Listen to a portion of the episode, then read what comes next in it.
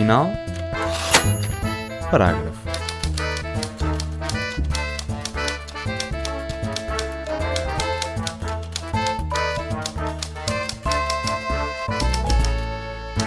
Olá, o meu nome é Magda Cruz e seja bem-vindo ou bem-vinda ao Ponto Final Parágrafo, um programa na ESCS FM e em parceria com a Comunidade Cultura e Arte sobre livros e a vida. O nosso convidado nasceu na Lisboa dos anos 90, mais precisamente quando faltavam 10 anos para mudarmos de século, tal como Proust, Proust, Proust. Proust, eh, é com sotaque. Eh, não começou logo por estudar letras, estudou e licenciou-se em gestão, mas em 2011 trocou os números pelas letras. Em 2010, no terceiro ano do curso de gestão, fez Erasmus em Bolonha e, por curiosidade, decidiu assistir a aulas de literatura dantesca, que depois veio influenciar a sua tese de, de mestrado. É agora autor, crítico literário, com textos publicados no jornal Observador, pelo menos foi onde os encontrei. Em mais Sim. algum lado? Também na ler. Na, na ler, hoje tinhas publicado, exato. Exato, na ler e. Sim, e é tudo. E é tudo para já, para já. Uh, também é revisor e tradutor. Tirou em 2014 o mestrado em Teoria da Literatura, pelo que eu encontrei a tua tese, está certo? Sim. Certo. A tese de mestrado, lá está, tem o nome Morte, Silêncio e Descrições Erradas, em busca do tempo perdido. Aqui, esta última parte uh, será significativa aqui na nossa conversa de hoje. Essa dissertação, que foi orientada por Miguel Taman, concluiu recentemente, com distinção e louvor por unanimidade, uma tese de doutoramento sobre Ma- Marcel Proust, eh, escrita entre a University of Chicago como vi- visiting scholar e a Universidade de Lisboa, uma tese em que estuda a forma como o tempo, a homossexualidade, o judaísmo e o sadomasoquismo parecem representar a, vista, a visão que Proust, eh, Proust tinha na literatura. Vai-me ser difícil dizer este nome durante uma hora inteira. Diz como quiseres. Vamos tentar. Este ano publicou Grande Turismo, que diz eh, que é provavelmente um romance, já vamos saber porquê, e em que João Pedro Vala é uma personagem e autor ao mesmo tempo, e em que é procurada a resposta à pergunta: mas quem raio é João Pedro Vala? Bem-vindo, João Pedro Vala. Obrigado, obrigado pelo convite. Como é que é ouvir estas palavras? Autor, escritor? Pela primeira vez, já, quer dizer, já tinhas ouvido, pelo menos pela boca do Afonso Reis Cabral, na apresentação Sim, já, já, já se referiram a mim com esses termos pouco elogiosos, mas sim, é sempre estranho. É é estranho na medida em que, quer dizer, durante muitos anos eh, habituei-me a trabalhar sobre escritores e agora estou um bocado deste lado, embora ainda com a devida distância, para escritores a sério. E eu vou, vou encontrar o, o sítio onde eu, onde eu tinha esta. Está aqui, página 15. Do, ou seja, ainda é pag, no teu grande turismo, ah, na parte que o Carlos Viana escreveu. Uhum. Ah, Consideras-te um Palerma desarmado perante o cosmos? São palavras dele. Exato. Uh, sim, são palavras dele, mas em que me revejo, ou pelo menos em que revejo essa personagem. Se vamos, não sei se vamos ter essa distinção, porque não, não sei se é muito clara também. Distinção entre personagem e autor uh, é uma conversa difícil, mas sinto-me Palerma de certeza desarmado pelo cosmos e por tudo o resto, na verdade. O cosmos aí representa todas as coisas que me desarmam, que são todas as coisas que vêm contra mim e para as quais ao longo do livro se percebe que essa personagem que eu criei e que é bastante parecida comigo não tem munição suficiente, portanto, sim. Mas é parecida contigo ou é ah, baseada em ti? É, é, é baseada em mim, é parecida comigo, eh, mas também, também o serão outras personagens que não têm o meu nome. Ah, mas é, é parecida comigo no, no sentido evidente do nome, das experiências de vida, que são bastante próximas, embora nenhuma exatamente igual. E, e é, e é baseada em mim, ou seja, eu parti, eu parti da minha vida de uma maneira bastante mais evidente do que noutros romances costuma acontecer para escrever esse livro e portanto é evidente que essa distinção que normalmente se tenta fazer entre escritor, personagem, narrador, neste livro se torna um bocadinho mais confusa na medida em que se está sempre a apontar para o facto de o escritor ter alguma coisa parecida com a personagem. Portanto, sim, é parecido. É Acreditas baseado. que tudo é autobiográfico? Nesse livro ou na, na literatura? Na literatura, há quem diga isto, não é? Sim, hum, é tudo autobiográfico e, e nada o é. Ou seja, a partir do momento em que coisas mudam para caber numa narrativa ficcional, deixa de ser biográfico, autobiográfico, porque eu não estou preocupado em que vocês saibam a minha história. Aliás, estou preocupado em que não o saibam, porque mudo tudo e, e isso é bastante evidente para o leitor do livro, acho eu, que, que não é possível que as coisas que aconteceram no livro me tenham acontecido a mim em nenhum momento. E o facto de eu estar a colocar isto num aparelho ficcional, como é um livro, faz com que a discussão sobre se é autobiográfico ou não tenha que ter sempre muitas cláusulas para se dizer que é autobiográfico. Mas, mas sim, mas é autobiográfico num sentido simples e pouco interessante, que é partiu de uma história que me aconteceu ou de, de coisas que me aconteceram. Mas o que interessa não é o que aconteceu, nem é. Acho eu, é um exercício desinteressante tentar perceber o que é que me aconteceu ou o que é que daí é verdade ou não, porque o que me interessa é o que eu faço com a ficção a partir disso. E, portanto, não é e não é autobiográfico. A propósito disso, um, eu demorei a ler o livro uns dois, três dias. Uhum. Uh, eu tinha outras coisas para ler mais uh, que estavam mais à frente da minha lista de não eram privilegiadas, mas há outra urgentes. palavra para urgentes, sim. E, e quis ler este livro, uh, ler o livro foi-me chamando, li muito, muito mais rapidamente. Ótimo, fico contente. Uh, e achei que era diferente de tudo o que eu já tinha, do que eu já tinha lido. Hum. E acho que isto também vem um, a propósito do humor que há no livro, mas aí já chegamos. Mas a minha pergunta aqui que me surgiu a ler isto era se te permite escrever sempre junto do absurdo. Aqui há muitos momentos em que acho que posso, posso chamar isso absurdo Uh, não sei se me faço entender. Sim, embora, embora para mim é, é, um bocadinho difícil distinguir o que é que é e o que é que não é absurdo dentro do livro, porque tudo, lá está novamente, é e não é. Mas sim, isso, isso, isso é claramente um livro sobre o absurdo, sobre alguém que. ou que pelo menos não consegue perceber o, o que não é absurdo. Uh, é, é como alguém que só consegue desenhar caricaturas, não é? E portanto, nesse sentido, a proximidade com o absurdo é muito grande, mas eu acho que é mais contaminada pelo olhar do que propriamente pela situação que acontece. É um olhar de alguém que lá está como está, como diz o, o Carlos Viana, uh, desarmado perante o caos, não, não consegue descrever as coisas sem ser por um absurdo, por um desequilíbrio de forças tão grande que existe, por uma incompreensão perante o que acontece, sendo que o que acontece é em 99% dos casos bastante trivial e bastante corriqueiro. E, e, mas sim, mas há, há aqui uma, há uma presença do absurdo muito grande que tem muito a ver, com, como disseste, com o humor, mas acho que aí já, já lá iremos. Acho que sim. Uh, publicaste o livro em fevereiro, acho eu. Pelo sim, menos o livro sim, vem sim, datado como fevereiro. Um, este teu primeiro livro, Grande Turismo, porquê é que dizes que é provavelmente um romance? Quem o diz é a editora. Ah, é? sim, sim, sim. Mas, Pensei mas... que fosse uma frase vinda de ti. Não, não, não, não, não. Isso foi uma decisão editorial na qual eu me revejo. E tem a ver com, com várias questões técnicas. Na medida em que eu, eu, quando escrevi estas histórias, no início eu não estava a ver nenhuma unidade na, no livro. E, portanto, eu escrevi a primeira história, o Inês, depois escrevi a, a antepenúltima e a última de seguida, portanto Nesse sentido também é parecido com o Proust, e, já lá iremos falar com certeza sobre isso, mas o Proust também de início escreveu uh, apenas o primeiro e o último volume e depois expandiu o meio. E foi um bocado isso que aconteceu, não por influência do Proust, acho eu, mas apenas porque foi assim que aconteceu. E, e a ideia de início era, era isso ser um livro de contos, e de repente começou a ganhar uma unidade que é de um romance, no sentido em que nos contos, por definição, uh, a unidade está cingida ao próprio conto e, portanto, não, não extravasa os limites do conto, e aí não é bem assim. Se nós lermos uma história isoladamente, não a percebemos tão bem como se percebermos o que vem antes e depois, uh, e nesse sentido não são contos, também não são romances na medida em que. Também não é um romance na medida em que uh, a ligação entre as histórias por vezes não é imediatamente perceptível, e portanto foi ao que se chegou, provavelmente, um romance. foi o que se chegou. Sim. E essa frase dava para muita coisa, não Exato, mundo. foi o que deu para fazer.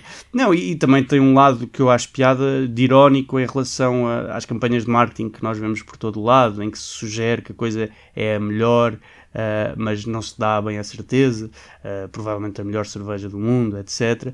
E aí há uma deflação constante dessa ideia, e eu achei piada, embora lá está, não seja minha. Mas acho que também, em termos de marketing, também funciona, porque as pessoas ficaram intrigadas, pelo menos pelo sim, que eu vi sim, na, sim, nas redes sociais, pelas pessoas que mostraram um, querer ler o livro. Como eu disse, diverti-me bastante a, a, ler este livro e é notório que o humor é um recurso que usas abundantemente. Sim. Uh, estás habituado a ler textos com humor ou textos humorísticos? Uh, vem, vem de um hábito de leitura a tua, a tua ponta do humor ou é uma coisa que quiseste incutir? Depende do que se entender por textos humorísticos. Se for livros escritos por humoristas cujo único intuito é o de ter piada, não é uma experiência de leitura que eu tenha.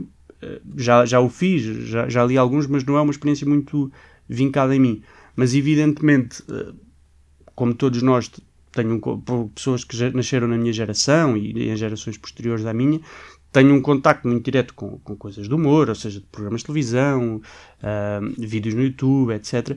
Mas eu, eu acho que o humor não, não está aí como um tributo a essas coisas todas que, com as quais eu fui confrontado ao longo da vida, como todos nós somos. Uh, obviamente que a partir do momento em que nós somos confrontados com, com o humor e aprendemos a também fazê-lo, não é? Mas, mas eu acho que o humor tem, tem uma intenção narrativa que não é de, de criar humor só para entreter. Uh, em certo sentido, não que haja nenhum mal nisso, pelo contrário. É o humor como estilo de narrador? Uh, o humor, o papel que existe no humor do livro é tem a ver com várias coisas. Tem a ver com uma, um dos aspectos tem a ver com, por exemplo, eu na altura em que estava a escrever esse livro estava também a escrever uma tese de doutoramento que tem imensas notas de rodapé e por vezes é aborrecido fazê-lo. Eu, eu diverti-me, mas, mas, mas a leitura não. Eu tento que seja o mais estimulante possível, mas não é o entretenimento que está em causa numa tese de doutoramento. E isso por vezes tornava, tornava o trabalho um bocadinho árido. Uh, e eu tentei escrever o livro para me distrair um pouco desse esforço, porque deixava-me cansado intelectualmente. E, portanto, eu ia escrevendo isso, mas também o facto de estar a escrever o doutoramento não, não era só. O livro não é só um refúgio do doutoramento, é também contaminado por imensas coisas que eu fui pensando sobre literatura. E, nesse sentido, é, é uma resposta. A, a, outra resposta que me parece mais importante é que o humor. Um, às vezes é bizarro quando as pessoas me dizem Ah, eu li o teu livro e, e ri muito. Uh, não que, que, eu não fico contente com isso, que fico, aliás, por ler o livro já fico muito contente, mas porque o humor não está aí para divertir, como eu, como eu também está. Eu também quero, obviamente, a experiência que tu relataste de ler o livro entusiasticamente é uma experiência que me, que me deixa contente, mas, um, mas o humor serve também para aumentar a dimensão do absurdo, para aumentar, para, porque quando nós nos rimos, o que acontece é que nós nos estamos, ou seja, quando nós nos rimos de mim mesmo, estamos também, de nós mesmos, desculpa, estamos a, a isolar a personagem de quem nos estamos a rir e, portanto, a dor que, que, trans, que, é mais ou menos transversal ao longo do livro, a dor de não acontecer nada, a dor de não se sentir dor nenhuma, uh, uma, um, um, conjunto de sofrimentos pequenos e corriqueiros que, que, percorre o livro, é aumentada pelo facto da pessoa que está a contar a história se estar a rir do protagonista. E, e nesse sentido, o humor tem um papel que não é o, apenas o de entreter. Mas voltando à tua pergunta, eu leio muitos livros de humor, porque para mim, por exemplo, Proust é um livro, é literatura humorística em, certo sentido. Uh, não, não é possível ler o Proust sem, sem repararmos na piada que ele tem. O Philip Roth, que eu também trouxe, é, é um, é, é, um escritor humorístico por excelência. Ah, Aliás, há um livro em que, tal como em Kafka, o homem se trans, transforma, mas num seio. Sim, esse nunca li, mas sim. Mas o, mas o, pesquisar uh, sim, uh, mas, o, mas por exemplo, Shakespeare é, é, um escritor humorístico por excelência. Não, não é possível essa distinção que nós fazemos hoje entre livros humorísticos e livros não humorísticos é uma distinção que não funciona muito bem, a meu ver, porque os romances, por definição, não por definição, mas, mas na grande maioria das vezes, têm muito humor e, portanto, é só se calhar nesse a, a, a presença é bastante mais vincada, talvez seja isso. Mas acho que às vezes também nos rimos com o narrador e não do narrador ou da personagem. Lembro, rimos com ele. Sim. Uh, e, e, eu rimo mais com certos recursos, uh, como nem assim nem assado. Eu, assim, nunca tinha lido isto no livro. há sim. coisas assim. Uh, sim, um, não, obviamente que também há uma tentativa do, do protagonista, ao contar a história, de criar uma ligação entre quem, quem, quem o lê, de forma a não se sentir tão sozinho. E, e, portanto, sim, também é uma maneira de, de estar menos sozinho. Mas a questão é que, à medida em que a personagem que conta, se nós distinguirmos, como estava, como estava a fazer no início, de, entre narrador e protagonista, e imaginarmos que o narrador está a contar uma história com piada, é verdade que nós nos rimos do narrador e que isso cria uma empatia entre nós e o narrador, e entre nós e as dores do narrador. Mas, mas parece haver ao longo do livro, eu digo isto enquanto leitor e não enquanto escritor, uh, parece haver esta distinção entre narrador e personagem.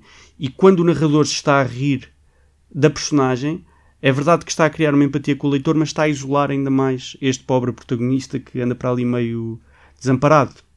E talvez desamparado seja uma melhor palavra para descrever esse Palermo que, que está É? no livro. sim. Não sabe para onde vai. Sim, ele, ele, sim ele, ele nem sabe porque é que há de ir, na verdade. Mas sim, não sabe muito bem. E julgo que é o primeiro livro que publicas. Sim, sim, sim, sim. Hum, Eu acho que esta noite sonhei que tinha lido qualquer coisa eh, de, de primeiras publicações que tinhas feito. Não. Eu, hoje tive uma noite muito febril. Mas interessa-me saber como é que foi o, o processo de publicação. Uhum. Eh, demoraste ano e meio a escrever e depois eh, a oportunidade de publicar não apareceu desde logo. Eh, como é que foi em, ser abordado ou abordar a Quetzal? É um processo demorado, porque as pessoas nem sempre têm disponibilidade para ler o livro imediatamente. Há uma data de outros livros que estão. ah, que estarão na pilha, não, não faço ideia, não trabalho desse lado, Ah, e sempre os, os pouquíssimos escritores que eu conheço, que- com, com quem eu falo, ah, diziam-me isso, diziam prepara-te porque isto é um processo demorado, e aliás agora com um grande amigo meu que também está a publicar um livro, a conversa que eu tive com ele foi parecida, entretanto também eu acabei o livro em fevereiro, em, em no- ou seja, eu dei-o como acabado no dia 1 de janeiro, por uma questão, sei lá, Ah, mas no dia 1 de janeiro de 2021, 2020, desculpa, que foi, que foi pouco- pouquíssimos meses antes do Covid começar.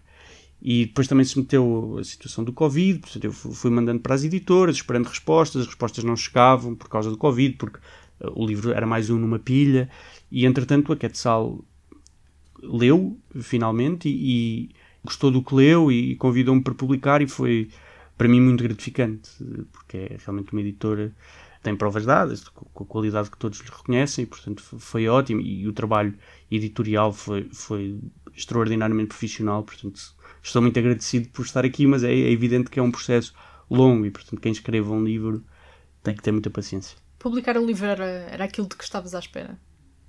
Não, Ah, não, era, não era mesmo, porque eu, eu escrevi o livro e na altura, ou seja, eu ia escrevendo o livro e, e por vezes pensava, eu estou aqui a dizer coisas que isto não é muito simpático de ser publicado. Não sei se estou muito confortável com a ideia de alguém ler isto. E fui, e fui deixando essa questão no fundo da minha cabeça e pensei, também não vou publicar isto, isto é uma coisa para mim. É uma conversa que eu tenho que ter comigo de alguma maneira. E, e depois, a certa altura, já muito perto do final, ah, mostrei ao Afonso Reis Cabral, que, que- que é muito meu amigo, e ele, e ele incentivou-me a publicar, disse não tem juízo, chamou-me alguns nomes que agora também não interessa estar aqui a dizer, mas eh, e, e pronto, e, e aí como essa decisão foi sendo sempre feita por passos, também custou menos, e eu nunca, nunca li o livro com o olhar eh, biográfico, que é o que eu acho que também nenhum leitor deve fazer, até para me proteger a mim, mas, ah, mas eu, e, e nunca o fiz porque nunca pensei que iria publicar, a não ser que no momento em que decidi que o queria publicar, e a partir daí sim tornou-se evidente que era uma, uma coisa que eu queria mesmo fazer. Na UC, acho eu. Sim. Um tal João S. comentou o teu livro assim. Gostas quando estes momentos? Agora adoro, adoro. Este livro foi uma grata surpresa, uma introspeção feita com muita ironia e sentido de humor. Gran Turismo prova que ainda é possível contar uma história com uma perspectiva inovadora e peculiar. João Pedro Vale é uma verdadeira revelação que merece ser seguido com muita atenção. Até fez uma rima. É verdade. Fico muito agradecido. Como é que te sentes ao ouvir isso? Fico agradecido. Fico, é, é, é bom, é bom. Eu não conheço o João S, acho eu. Ah, Em nome de Big Brother. Exatamente. mas, mas, mas fico contente, em primeiro lugar, por. eh, É uma sensação estranha ainda para mim a de, de saber que há pessoas que estão a ler o livro que, que, que eu nunca vi na vida, que terão experiências de vida completamente diferentes e que reconhecem algo ah, de, que ressoa na vida delas.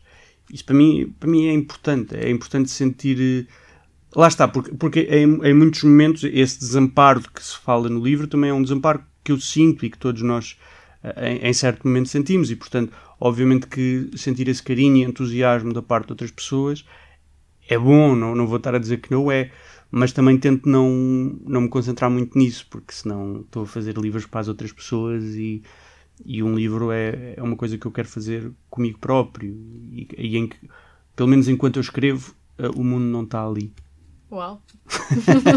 Peço desculpa, isto sou poética, eu vou parar. vamos, vamos, vamos apagar a fala. Exato. Um, queria, começar, que, queria começar a falar dos, dos livros que escolheste. Aliás, já deste algumas pistas, Philip Roth, Proust. Vamos falar de mais um terceiro, uh, que será uma escolha diferente do, das, que, das que tens aí. Vamos começar, se calhar, pela do Philip Roth, O Complexo de Portnoy, deste escritor uh, norte-americano. A edição que eu encontrei foi da Don Quixote, mas ele foi publicado pela primeira vez em 1969. Tens uma edição cor-de-rosa. Tenho uma edição, tenho a edição americana, americana. Da, da, da Vintage Books. Ah, leste em inglês? Li em inglês, li em inglês. O Philip Roth, sim, li, li bastantes deles em inglês, outros por, por, por porque para fazer recensões no Observador uh, li, li em português. Uh, as traduções são boas, uh, mas é, queres que eu fale sobre. Eu, eu tinha uma pergunta, é mais fácil, não é? Guiar-te sim, uma sim, pergunta. sim, sim, sim. Porquê é que devemos seguir este advogado nova-iorquino, que é o Alexander Portnoy, neste livro? Sim, eu trouxe o livro porque há, há, há evidentemente coisas que me inspiraram muito, ne, em que eu me inspiro muito no, no Philip Roth. Aliás, o, uma das epígrafes do livro é precisamente do, do Pastoral Americano. Sim. Sim. E este livro porquê? Este livro conta a história de um, de um judeu nova-iorquino que, que está numa consulta uh, psiquiátrica ou, ou, com um psicólogo, não, está a fazer psicoterapia de alguma maneira e vai narrando todas as coisas pequenas que moldaram quem ele é. E vai narrando e, e o, que, o, que, sobressai aqui é uma exposição completa do ridículo de uma personagem. E a exposição do ridículo é o que a mim mais me interessa em literatura. Mostrar uma. Aliás, no, nesse prefácio do, desse tal Carlos, Carlos uh, Foste Viana. tu que inventaste o Carlos Viana? É uh, estou a tentar perceber. Não, não, não, isso deixa Provavelmente o Tiago, não é? Na... Provavelmente o Tiago, sim, sim, sim. Isso, isso foi, foi o Tiago que escreveu. Se o Tiago sou okay. eu ou não, não, então, não, não, não é uma coisa que eu vou então, será. Será uma, uma aventura para quem lê. Também. Exato. Mas ele fala de uma cena que acontece no livro, que, é, que sou eu, ou o João Pedro Vala, se preferirmos, sentado nu numa marquesa de hospital à espera de um diagnóstico. E essa posição ridícula de alguém que está nu uh, diante de um médico, numa posição de fragilidade muito grande, é, é a posição por excelência da psicoterapia também. E, e há, há, um lado de psicoterapia no meu livro que é completamente extraído do porto, é? Do, deste, deste livro. E, e, o livro tem imensa, imensa piada e ele vai narrando coisas absolutamente bizarras e, e, absolutamente abjetas que nós não teríamos coragem de confessar num livro, ou pelo menos não teria coragem de confessar num livro com uma personagem chamada João Pedro Vala. E, e, é, e é desarmante é desarmante sentirmos diante de alguém que, que não está como estamos sempre a falar connosco, a tentar eh, manter uma postura. E é, e é isso que me interessa no Philip Roth, é sempre alguém despojado de artifícios e nu à nossa frente. E, e o corpo não é bonito. E, e portanto, este romance é, é, é, para mim extraordinário. Eu, eu gosto mais do Pastoral Americana, mas este é claramente uma coisa que me marcou, que marcou mais a minha escrita, se é que se pode dizer assim, e portanto trouxe. Muito bem. Quando estavas a falar de, do ridículo e de, esse pedaço também é, também é, é descrito na, na, parte do Carlos Viana, a parte de, de estar sentado na, na no, no, papel, ele faz, fala do papel que se enruga e ele não sabe o que é que há de fazer. Sim, sim, sim. Uh, Faz-me lembrar também uma passagem do, do, do. Ai, como é que ele se chama?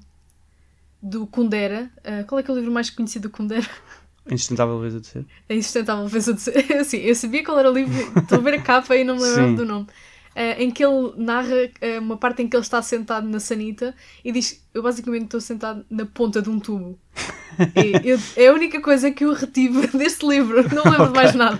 Ok. É a única coisa, porque é, é esse absurdo. Esse, se nós formos a ver, há muitas coisas ilógicas que fazemos ou que à partida nos parecem mais, uh, uh, mais absurdas e se calhar nas quais não pensamos tantas vezes, mas porque é que temos dedos longos? Sim, sim.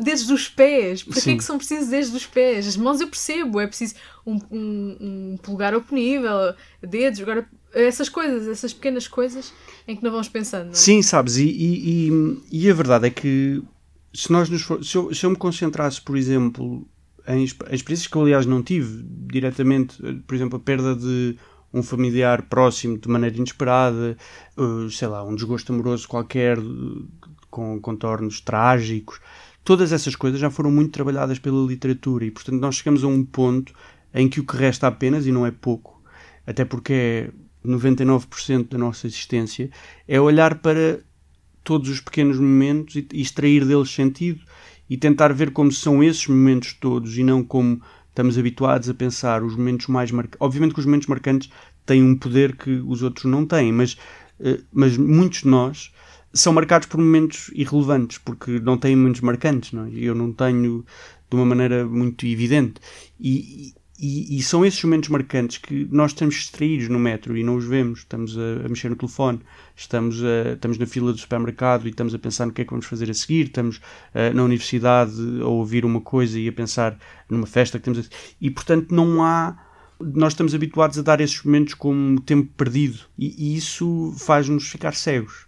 E portanto este livro é uma tentativa de olhar outra vez, de olhar com mais atenção, porque é como tu dizes, é cada momento em concreto tem em si todo, todo o absurdo do mundo toda, e toda a importância do mundo também. E portanto foi isso que eu tentei fazer com esse, com esse, com esse calhamaço. Está aí à frente. Calhamaço não, que até é pequenino. Até é uma, uma boa espessura. Suspeito que serias um bom cronista. Uh, com, porque eu estou a ter um curso, que até posso fazer publicidade, de, do Tinter, da Tinta da China e do, da Academia Público, uh, que é a oficina de crónica literária. E, e, e muitos professores têm dito que a crónica um, baseia-se numa pequena coisa que podemos, não todo, não todo tipo de crónicas, mas algum, alguma crónica eh, será pegar numa pequena coisa e extrapolar para, o, por exemplo, um, uma crónica do Ruben Braga que será só sobre um pé de milho. Uhum. Uh, um pé de milho que começa a crescer e ele, isto é uma cana, isto é cana uhum. de açúcar, será milho, vai, vai acompanhando o crescimento de um pé de milho e a crónica é toda à volta do pé de milho, que é uma coisa uh, pequena, nem, se olharmos para o, para o mundo inteiro, será uma coisa minúscula. Portanto, era, era só esse meu comentário e serias um bom, um bom cronista. Espero que estejas a gostar do episódio. Venho perguntar-te se já fazes parte da leitura conjunta que o podcast está a promover. Durante 12 meses vamos ler 12 livros de Saramago e em maio estamos a ler A Jangada de Pedra. Se quiseres fazer parte, como os mais de 80 leitores que já estão a ler, manda uma mensagem para o podcast nas redes sociais. Já agora, és patrona ou patrona do podcast? Em patreon.com barra ponto final parágrafo podes contribuir num dos níveis e ter vantagens ao fazê-lo. Se queres fazer parte da comunidade ativa do podcast, discutir livros e outras artes com outros ouvintes e habilitar-te ao sorteio de um de três livros do Grupo Leia todos os meses, considera tornar-te patrono ou patrona. Já agora podes aproveitar e subscrever a newsletter do podcast, chama-se Ponto da Situação e é uma reflexão do que aconteceu na semana e tem extras como sugestão de livros, filmes, entrevistas e a citação da semana. Para subscrever, vai a getreview.co barra profile barra Magda Cruz. Os links também estão na descrição do episódio. E agora, de volta ao episódio. E no meu, na minha pesquisa percebi que o Philip Roth uh, conheceu a literatura já com 18 anos, portanto algo já tardio. Contigo também foi assim? Uh, tiveste, se calhar, mais, mais, uh, mais acompanhado pelo, pelo Calvin and Hobbes, que será Sim. o terceiro livro de que vamos falar? Um, não, eu, eu tive, desde que me lembro, um certo interesse pelos livros, uh, embora nunca, nunca, nunca excessivo, no sentido não era aquele miúdo que andava na escola nos intervalos a ler, nunca li o Harry Potter, portanto, mas tinha um interesse por livros e a verdade é que não tive uma fase muito longa de ler livros, os livros que nós lemos na adolescência ou, ou antes até disso, que não são nem bons nem maus. Eu acho que sempre tive, tive a sorte ou o azar de ter, de ter eh, ou seja, de não ter muitos guilty pleasures no sentido de ter lido livros eh, que agora pensei, pá, como é que eu andei a perder tempo a ler aquilo? Uh, portanto, eu, isto parece um, uma frase um bocadinho arrogante da minha parte, mas é, eu quando comecei a despertar para a literatura tive a sorte de ter amigos que liam livros ótimos e, e foram orientando a minha, a minha leitura e, portanto, eu, eu desde que me lembro que vou lendo, li a imensa bola, o recorde, e portanto as palavras sempre tiveram um papel muito importante na minha vida. Mas um interesse quase obsessivo ou, ou profissional ou, exclusivo pela literatura surge sim, surge mais tarde, surge nessa altura que falaste, quando eu fui de Erasmus. Uh, as outras pessoas costumam fazer coisas mais, uh, mais edificantes. Eu andei a ler o, a Divina Comédia, pronto. Mas, mas quer dizer, também fiz algumas coisas pouco edificantes. Não, não. Mas, mas, a Beatriz uh, também tem um lugar no teu coração, é isso? A Beatriz, tem, tem, tem. tem. mais do que a Beatriz, no Dante, interessa mais a mulher do Dante. Porquê? Porque o Dante como sabemos, não é? Escreve toda a Divina Comédia e, o, e a, Vita, a Vida Nova para a Beatriz, que é uma rapariga que ele conheceu já não lembro que idade, mas para aí com 13 anos e que nunca, nunca teve nada com ela, mas conheceu até aos pouco, até nova, ela morre muito nova, com 20 anos talvez. E o, o, o Dante depois é casado a vida inteira e passa a vida inteira a escrever sobre esta rapariga a personagem mais interessante do Dante é a mulher que nós imaginamos só a pergunta, só Dante, que é que... Eu então, estou aqui. Sim, isso é o mais curioso, sim. Mas sim, mas, mas para responder à tua pergunta, deixei-me levar, desencadear. Desculpa. Não, não, fui eu, fui eu, fui eu. Mas, uh, mas sim, mas eu sempre, sempre li muito, mas a partir desses, dos 20 anos é que comecei assim a ler uh, profissionalmente, com, com muita atenção, a escrever nos, nas margens, etc. E lembras-te de algum livro que te tenha ficado mais na memória, que tenha, seja mais marcante? Da, é um da infância? Três, sim. O Calvin, claro. É o, Calvin, o, Calvin, o Calvin and Hobbes, claramente. E depois também o À Espera no Centeiro, que também se fala na contracapa do livro e também se fala, salvo erro, no prefácio. Mas hum, foram assim os livros mais marcantes da minha adolescência juvenil inicial. Sim. Queres falar já do, do Calvin and Hobbes? Eu ainda tinha umas perguntas ainda com o Philip Roth. Sim, faz, faz. Um, o, o, Roth ganhou o prémio literário National Book Award. Uh, ganhou muitos prémios. Exato, sim. Deste, com o primeiro livro, que era o Goodbye Columbus, de 1959. Uhum. Ficarias surpreendido se o teu livro ganhasse um prémio? é uma provocação. Eu, sim, eu, eu escrevi, pouco previdentemente, escrevi antes, eu já não escrevo no Observador, deixei de escrever há um, um, ano, em junho do ano passado, mas um dos últimos artigos que eu escrevi foi uma série de quatro artigos sobre literatura e prémios a importância que os prémios têm na literatura, o que é que acontece nos prémios, como, porque é que os prémios. Lembras-te dos títulos, só para. Uh, uh, pelo menos de um, para podermos ir. Eu acho que era. Aquilo são uma série de quatro e chama-se Literatura Premiada 1, 2, 3 e 4. Eu gostei muito de escrever esses artigos. São sobre, sobre temas diferentes. Um é sobre representação em literatura, um sobre a importância dos prémios em si, uh, um sobre a ideia de vitória em literatura, que é uma ideia um bocadinho contraditória, a meu ver, e o outro não me lembro. Uh, mas, mas isto para dizer o quê? Ah, para dizer que não, eu não, ou seja, obviamente que eu gostava de ganhar um prémio na medida em que financeiramente é bom, é sinal de que as pessoas gostaram do que eu fiz. Um, Se calhar não acreditas tanto no, nos prémios como um mecanismo para trazer mais leitores? Não, isso acredito. Acredito que hoje em dia, aliás, não é uma questão de crença, na medida em que isso é comprovável pelos dados, mas é o que eu não acredito é, ou seja, o que me faz um bocadinho de impressão, eu não tenho nada contra prémios, eu acho prémios importantíssimos, é, uma, é das poucas maneiras de subsistência que os escritores têm. Uh, ah, já me lembro qual é que era o terceiro, desculpa. Sim, o terceiro era sobre literatura, literatura, marginal, literatura marginal. Sim, no sentido do Bob Dylan ganhar o. Ah, o, sim, o prémio sim.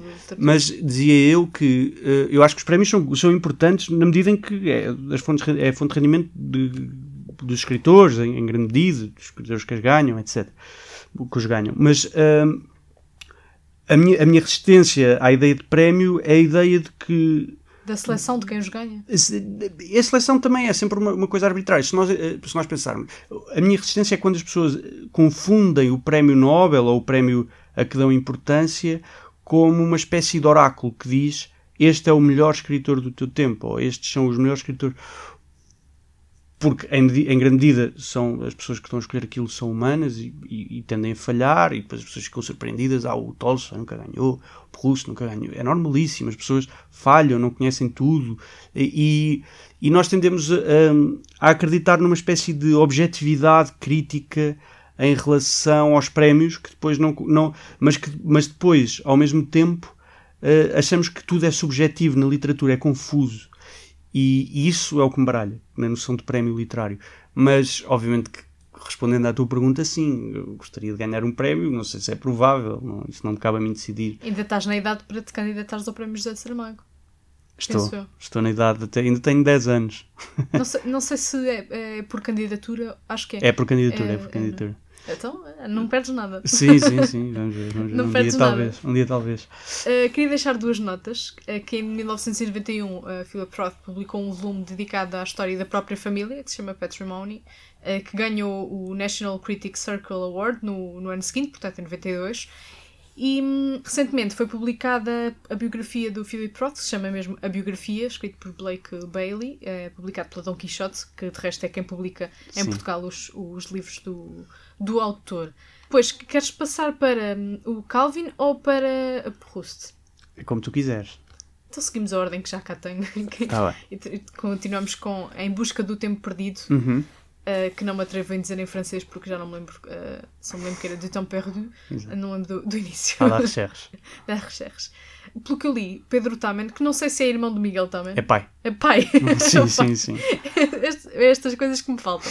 Uh, foi ele que traduziu, que traduziu a obra, pelo menos essa que tens a Sim, acho sim, que é sim, essa. sim. E ele disse numa entrevista a Maria de da Conceição Caleiro, que, que era do público na altura, não sei se ainda é, ah, na altura para o Mil Folhas, que é um suplemento que já não existe, portanto em 2003, e ele dizia sobre este livro que não é possível contar o livro a ninguém, não existe como história, há meia dúzia de peripécias de personagens, e ao nível das peripécias há muita coisa apaixonante, as mutações quase rocambolescas das personagens, o que era Odete e o que Odete vai sendo ao longo das 3 mil páginas, mas não é isso que interessa. E depois termina, passando, eu saltei umas frases à frente, ele diz: Em busca do tempo perdido é a criação de um universo no sentido mais universal que a palavra possa conter, através da linguagem. Isto.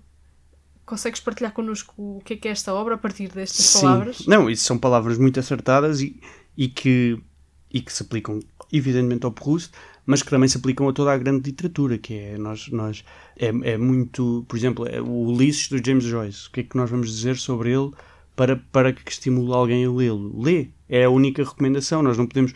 Porque a literatura não tem a ver com peripécias, não tem a ver com ação, isso... eh, Isso não é literatura. O que é literatura é o que se faz com o pouco que existe na vida. De, ou seja, porque se nós formos a pensar um livro em que estejam sempre a acontecer coisas é amassador. E é sinal de que não há. que o escritor tem pouco. Pulso sobre nós. Sim, e pouco, e pouco tempo para perder ah, com subtilezas. E a literatura é toda sobre subtilezas. Aliás, ah, o À Espera no Centeio, que falei há pouco, do Selinger, a, a certa altura ele revolta-se com um professor que, que fazia com que os alunos, quando estavam a apresentar alguma coisa, gritassem digressão sempre que alguém fugia ao tema. A literatura é toda sobre fugas ao tema. Para ele voltar ao tema. Exato. Eh, e a literatura é toda sobre fugas ao tema. E, portanto, não existe, é verdade, não existe um enredo que possa interessar aos leitores. Dito isto, isto é, tal como o Portnoy's Complaint, é, é também uma, uma. Isto é um livro virado, novamente, narrado pela pessoa, pelo protagonista, que procura perceber-se a si mesmo de uma maneira obsessiva, sem esconder rigorosamente nada, e a outra personagem que é absolutamente vergonhosa e que não tem vergonha da sua vergonha, ah, mas, ah, mas que, que- que tenta escavar o mais possível cada acontecimento, porque é que, cada, porque é que ele atribuiu importância a acontecimentos irrelevantes, porque é que ele decidiu, apaixon- porque é que ele se apaixonou por aquela rapariga, terá sido uma, uma confusão. A certa altura há uma personagem que diz: Fui eu apaixonar-me e perder os melhores anos da minha vida ahm, com uma pessoa que nem sequer era o meu género. E nós ficamos a pensar: como é que é possível? Como é que é possível nós apaixonarmos por uma pessoa e, e- e- vivermos durante muito tempo com uma pessoa que não é o nosso género? É porquê? Porque nós não sabemos o que é que é o nosso género. Então vamos perceber isso. E é uma escavação absolutamente inacreditável e que dura 3.500 páginas sobre o que é isso, sobre Sete o que é isso, é? sermos nós. Sim. Trouxeste qual? Trouxe o tempo reencontrado, é o último, porque para, para dizer às pessoas que eu cheguei ao fim. que- não, e porque, e porque é, é- a meu ver, o- os últimos volumes são se calhar os mais densos, mas os, os- onde a a- o triunfo do Proust é absolutamente total sobre a vida. Quer dizer, é e não é, na medida em que isto é só um livro e a vida é muito mais complexa do que o Proust. Mas é o teu favorito? O meu o- o- Esse volume? este volume, s- sim, eu diria que sim, embora vá variando. Se me Mas perguntasse é a porque semana passada. aí. Não, não, não, não, não. É porque há aqui uma. Há aqui uma. uma tentativa de chegar a conclusões que ilude o leitor. E, e, a minha tese é muito sobre isso. É sobre as pessoas tendem a. O Proust está sempre a dizer. Eu achava isto, mas agora percebo que não é bem isto. É mais complicado do que isto, e não sei o quê, não sei o que mais, não sei o que mais. Isto são sete volumes, são 3.500 páginas do Proust a fazer isso. E no final, ele diz: Eu acho isto.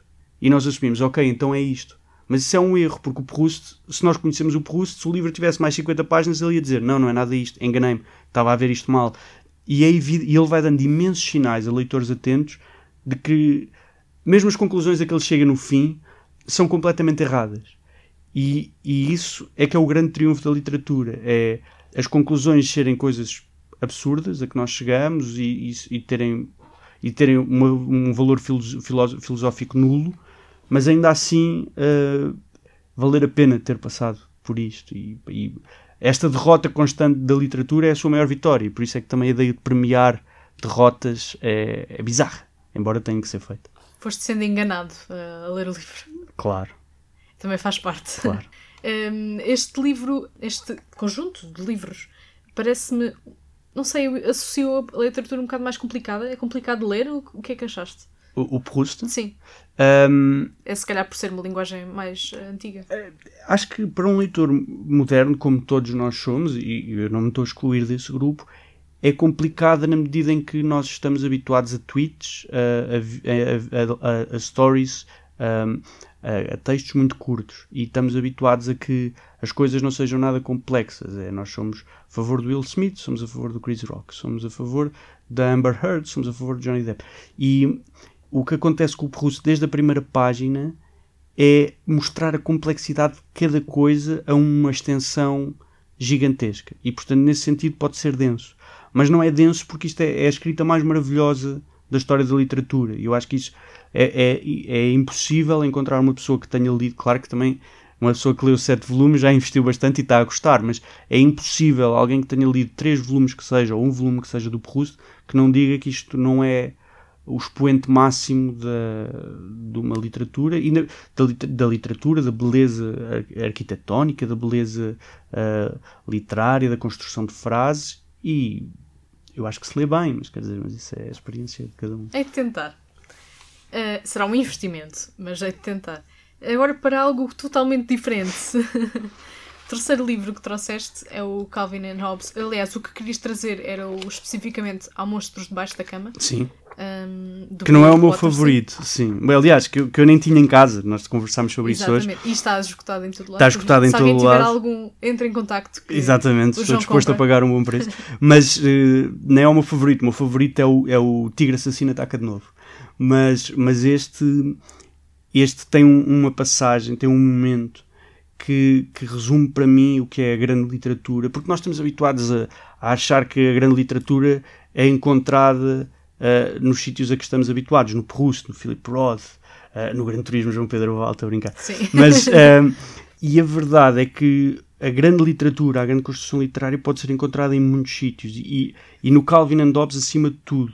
Isto é de uma é de uma excelência uh, que não tem limites e a questão é que nós só estamos habituados a ler isto quando somos crianças e, e, e, e, o espanto que temos, nós desvalorizamos o espanto que temos na infância, mas a, a, capacidade de construir uma personagem como esta criança, que não é condescendente, que não é demasiado infantil, que não é, que é, é, é extraordinariamente inteligente, mas não deixa de ser persuasiva enquanto criança, enquanto personagem, é, é, é, de é de um virtuosismo que nós não encontramos na literatura em lado nenhum.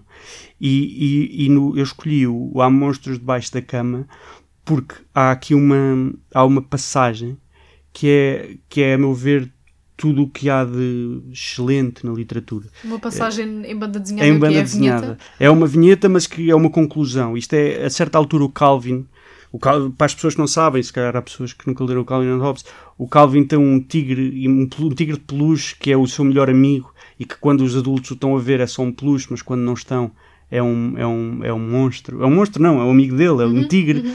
Uh, muito querido, mas que o assusta. E, e, e, a certa altura eles estão os dois a brincar, o tigre e o, o Calvin e o Hobbes, e encontram um, eh, na, na tradução portuguesa um uh, quati morto, que é um raccoon.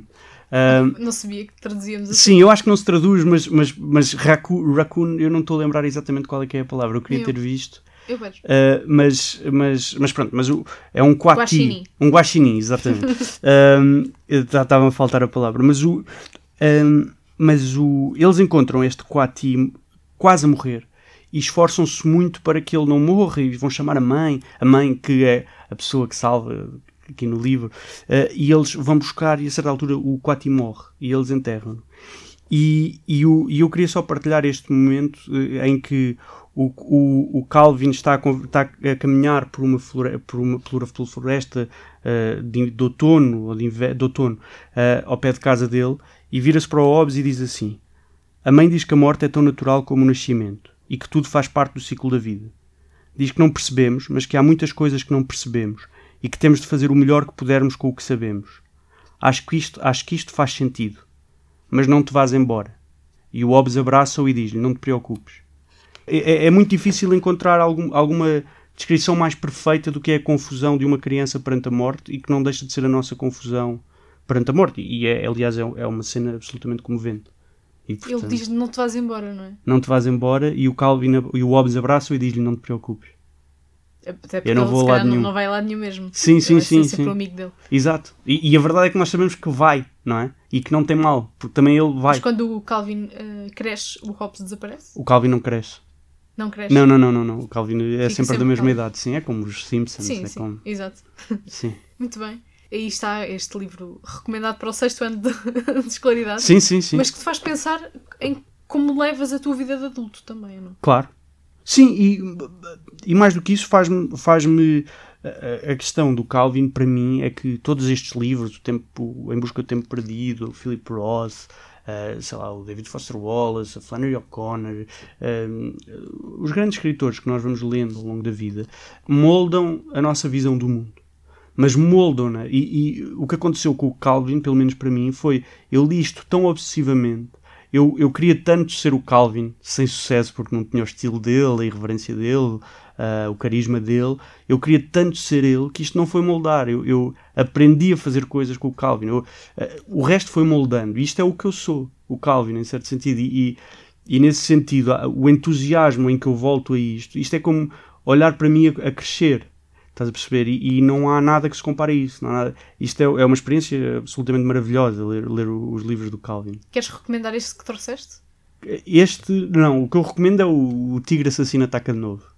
Uh, que, é, pronto, que, é, que é isto: é, o Calvin chega à casa e é sempre. Aliás, na capa acontece isto, que agora vocês não conseguem ver. Podes mas o, descrever, usa as tuas skills. Sim, exato. O Calvin está a abrir a porta e de repente a porta é arrombada pelo tigre que se vem a rir muito e o, o Calvin está assustado e esta relação de medo e, e alegria por voltar a casa e por acontecer sempre isto, que é muito a experiência de ler o Calvin. E depois os desenhos são, são incríveis.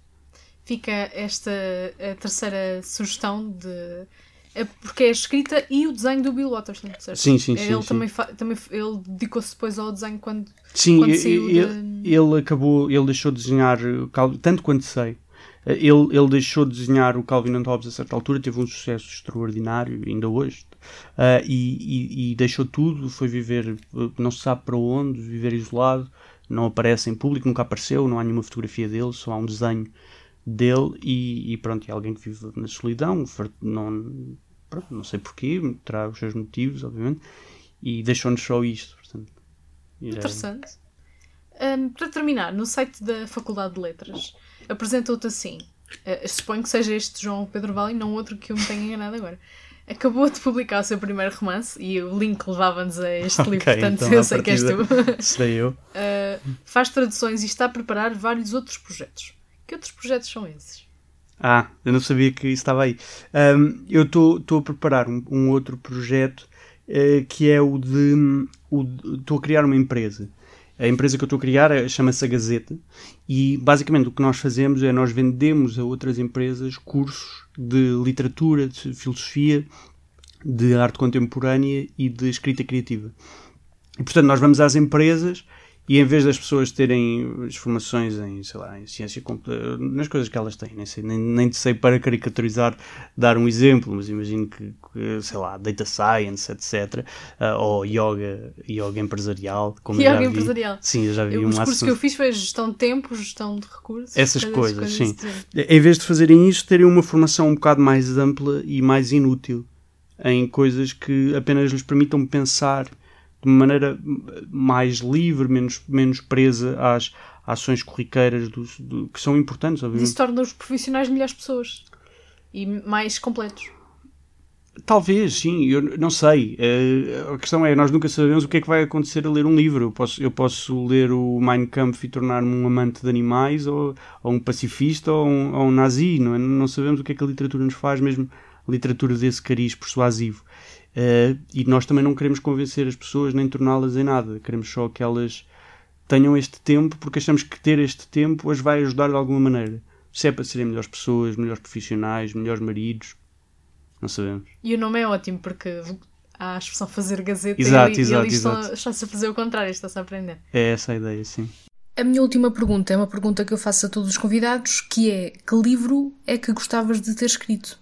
Sem grande surpresa, o livro que eu gostaria de ter escrito é, é o Em Busca do Tempo Perdido, não só por ter sido o livro que eu, que eu uh, mais trabalhei ao longo da vida e por ser um exemplo de virtuosismo técnico e essas coisas todas, uh, não é por isso que seria o livro que eu mais gostaria de ter escrito, mas é por, pela ideia de alguém se dedicar a ele durante tantos anos e dedicar a vida inteira a escrever uma obra-prima daquelas, a, confiança que é preciso ter de que é exatamente aquilo que se quer fazer, o amor à literatura, tudo isso, por mais voltas que eu, que eu dê, uh, não encontro em mais lado nenhum de forma tão evidente como no Proust e uh, lá está, e é um triunfo uh, extraordinário sobre a banalidade da, da nossa visão sobre as coisas.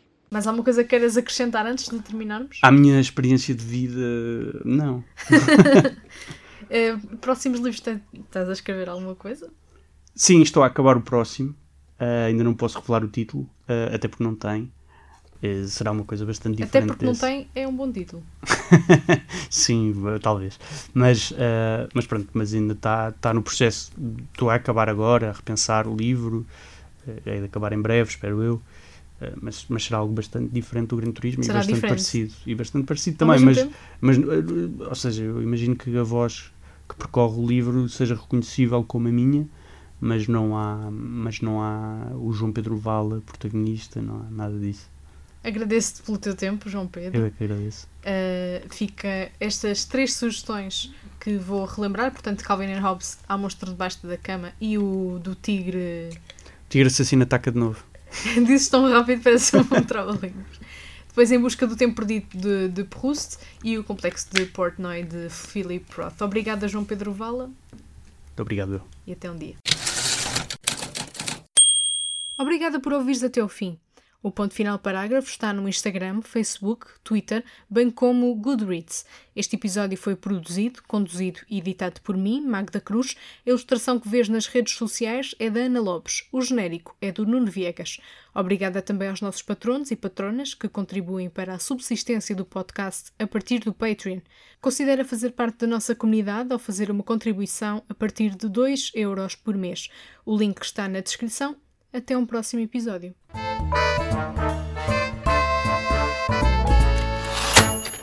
Acho que